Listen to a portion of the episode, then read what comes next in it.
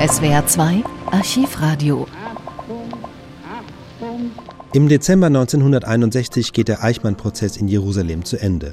Vor der Urteilsverkündung äußert sich Adolf Eichmann vor dem Gericht in seinem Schlusswort. Es ist der 13. Dezember.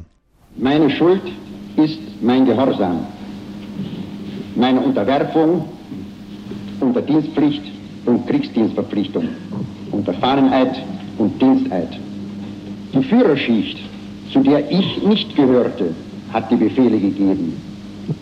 Sie hat meines Erachtens mit Recht Strafe verdient für die Gräuel, die auf ihren Befehlen an den Opfern begangen wurden.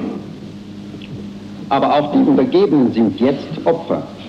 Ich bin ein solches Opfer.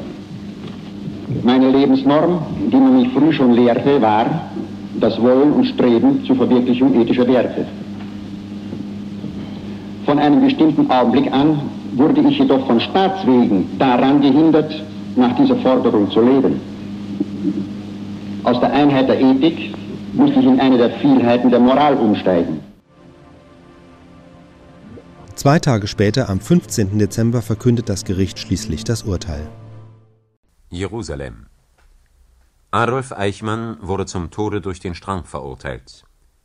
In der zehn Minuten dauernden Urteilsverkündung erklärte der oberste Richter Mosche Landau die gerechte Strafe für den Angeklagten muss die im Gesetz enthaltene Höchststrafe sein.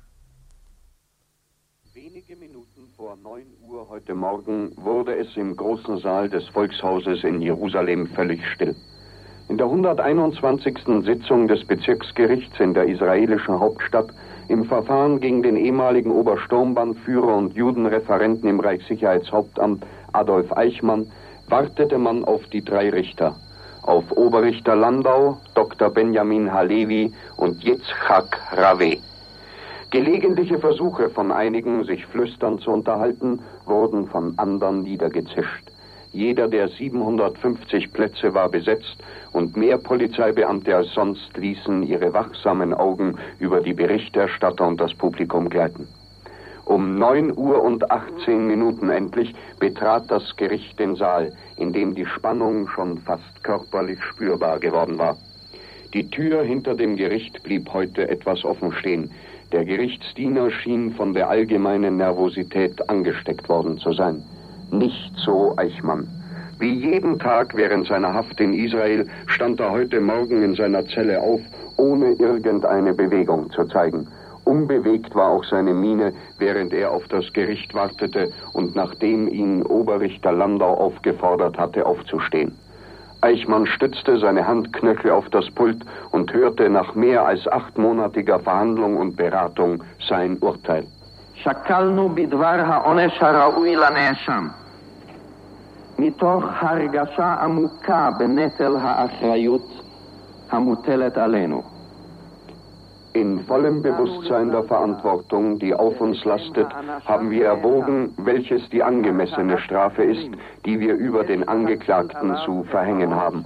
Und wir sind zu der Erkenntnis gekommen, dass dem Angeklagten zum Zwecke seiner Bestrafung und zum Zwecke der Abschreckung die im Gesetz bestimmte Maximalstrafe aufzuerlegen ist. In der Urteilsbegründung heißt es dann weiter, jeder Eisenbahnzug mit tausend Menschen, den der Angeklagte nach Auschwitz oder eine andere Stätte der Vernichtung geschickt hat, bedeutet, dass der Angeklagte unmittelbar an tausend vorsätzlich überlegten Mordtaten teilgenommen hat. Und seine rechtliche und moralische Verantwortung für diese Mordtaten ist um nichts geringer als die Verantwortung dessen, der sie eigenhändig in die Gaskammern warf. Und dann kam der entscheidende Satz. Dieser Gerichtshof verurteilt Adolf Eichmann zum Tode wegen der Verbrechen gegen das jüdische Volk, wegen der Verbrechen gegen die Menschheit und wegen Kriegsverbrechen. Obwohl das israelische Recht fast ausnahmslos mit dem englischen Recht identisch ist, fiel dem aufmerksamen Beobachter auf, dass die Todesart entgegen der britischen Gepflogenheit im heutigen Urteil nicht vorgeschrieben wurde. Adolf Eichmann wird zum frühesten Zeitpunkt aus dem Volkshaus in Jerusalem in eine vorbereitete Zelle der Strafanstalt Ramle in der Nähe des Flugplatzes von Tel Aviv überstellt werden. Noch steht es nicht fest, ob die auch von den Engländern übernommenen Vorschriften für Todeskandidaten auf ihn Anwendung finden werden, zum Beispiel der rote Anzug oder Fußfesseln. Die Entscheidung bleibt im Ermessen des Chefs der israelischen Gefängnisverwaltung. Sollte es tatsächlich zur Hinrichtung Adolf Eichmanns kommen, so wird man von den Engländern übernommene Vorschriften abändern müssen. Die Hinrichtungsorte Akko und Jerusalem scheiden aus. In Akko hängten die Engländer die Mitglieder der jüdischen Untergrundbewegung und die heilige Stadt wird als Rahmen für diesen letzten Akt ebenfalls schon heute abgelehnt. Noch aber hat Adolf Eichmann eine Chance. Innerhalb von 15 Tagen wird sein Anwalt Dr. Servatius Berufung einlegen. Er will vor allem die Zuständigkeit des Gerichts bestreiten und sich dagegen wenden, dass zwei Zeugen nicht zugelassen worden sind, die die gewaltsame Entführung Adolf Eichmanns aus Argentinien im Auftrag des israelischen Staates bekunden sollten. Adolf Eichmann hat bereits sein Testament und einen Abschiedsbrief an seine Familie geschrieben. Soeben wurde eine Verordnung erlassen, nach der die Hinterbliebenen nicht unbedingt die sterblichen Überreste eines Hingerichteten ausgeliefert bekommen müssen.